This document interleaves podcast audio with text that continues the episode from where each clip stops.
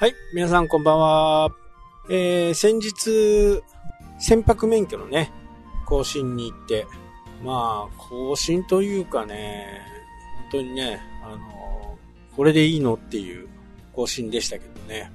まあそんな話をしたと思うんですけど、もう30年ぶりぐらい、えー、に執行していたやつが、免許がね、えー、届きました。これでね、あの5海里、だから20キロぐらい、5 20年、20キロぐらい沖合まで行ける免許がね、えー、ボートが乗れる免許が届いたということになります。で、これで、えー、前もちらっと話したね、えー、ヤマハの C スタイルっていうね、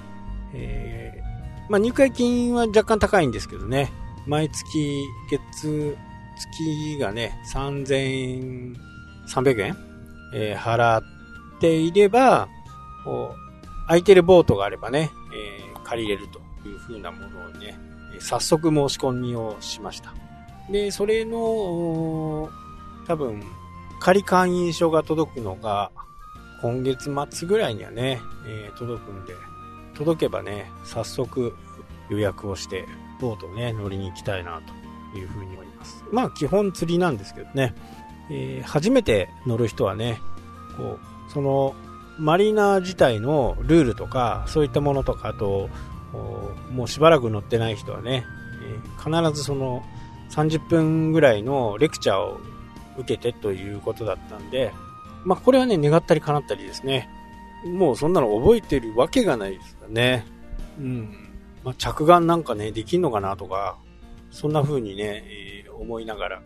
ただ、インストラクターがちゃんと教えてくれるっていうんでね、そこは安心かなというふうに思っています。えー、今日の話題はね、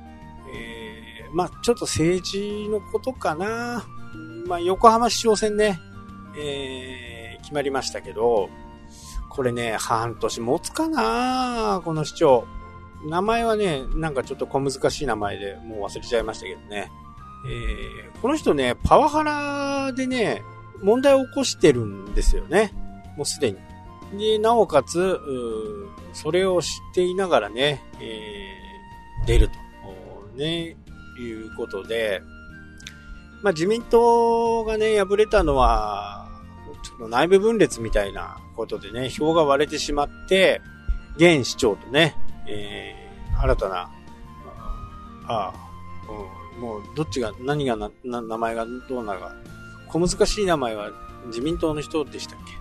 け？ね。それで票が割れてしまって、立憲民主に負けちゃったっていうね、えー、形ですけど。まあ、でもね、あのー、すごい、もうパワハラで証拠がいっぱいあるんですよね。で、その中で、えー、立候補したんで、多分ね、あのー、もう週刊誌はこぞって、この市長のことをね、えー、かなりやるんじゃないかなというふうに思いますね。まあ、ひどいですからね、えー、内容もね。まあ、どっかの教授だったと思うんですけど、それのね、えー、パワハラでひどいことになってますよね。音声データもね、出てきてるんでね、ここはもう言い逃れができない形になるかなと。まあ、ね、とはいえ、ここでね、負けてしまうのは、あこれから控えている衆議院選にね、かなりの影響があるかなとは思いますけどね。まあ、自民と公明でね、過半数取るのはもうほぼほぼ間違いないんで、まああまり世の中が激動するようなことはないとは思いますけどね。言ってしまうと維新も、ね、自民党と賛成できるとこは賛成するという風なね、形になってるんで、全体の流れとしてはあんまり変わらないかなと。でね、これなんで言うかっていうと、日本の経済をね、やっぱほんと左右することになります。一度ね、えー、立憲民主党の前政権民主党が取った時にはね、もう、ごた、ごちゃごちゃになりましたからね。政策をやってないところがね、やったりすると、まあ、まるでどこかのね、渓谷のように、高級建築物を建てたことがないのに、えー、受注してしまうと。橋が崩落する、建物が斜めになる、みたいなね、えー、やっぱりね、経験者じゃないとなかなか難しい。じゃあ初めてやる人はどうすんだっていうことなんですけどね、えー、やっぱりしっかりサポート役をね、えー、見つけて、そこに、同調しながらね、やっていくっていう、自分勝手なことばっかりやっていると、その時のね、感情とかでやってると、うまくいかないですよね。まあ、今まで長いことね、えー、政府とかね、えー、の中で見てきたことをね、改革するっていうことは、あ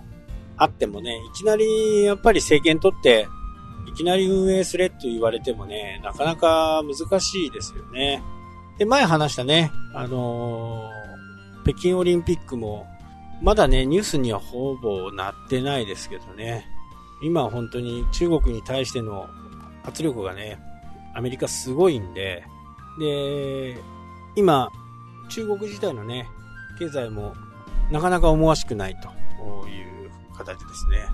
え、コロナは40日間出てないとされていてもですね、え、このような状況なんでね、どんどんこう締め付け、えー、が来て、うまいこと価値が取れないと。いう風なね、形になってますね。まあ、お隣の渓谷もね、非常に瀕死の状態ですね、もうね。えー、アジアは日本のね、一極になってきちゃったような感じがしますね。なので、日本の株価がね、非常に悪いと。一方、アメリカはね、えー、すごくいいんでね、えー、株価も非常に高いんでね、ただこれからアメリカ株を買う、まあ、投資信託でもね、アメリカの方っていうのは、これ半年先はどうかなって見たときに、まあ利上げがあったりね、まあ金利が上がったりとか、あすることによってね、えー、一時的に、やっぱり経済冷え込むかなと。まあアフガニスタンの問題もありますしね、まああの辺をしっかり解決しないと、なかなか難しいかなというふうには思いますけどね。まあ、いずれにせよね、あのー、このコロナが、まあ、どうやって収まるのかっていうところがね、まあ、全て焦点になってしまうのかなと。もう北海道にもね、えー、緊急事態宣言が、もうこの放送をやってる時には出てるかもしれないですね。